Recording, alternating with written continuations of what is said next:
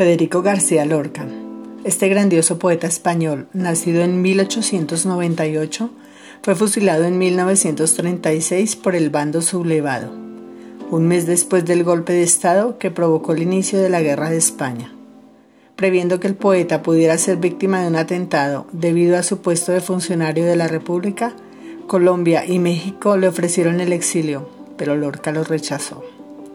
He aquí uno de sus preciosos poemas si mis manos pudieran deshojar.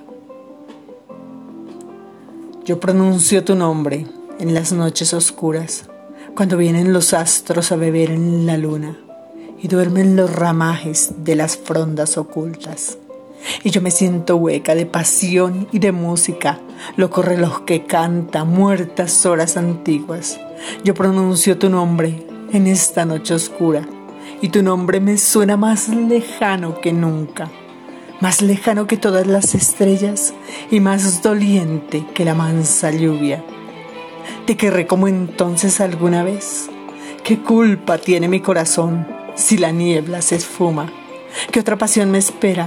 ¿Será tranquila y pura? Si mis dedos pudieran deshojar a la luna.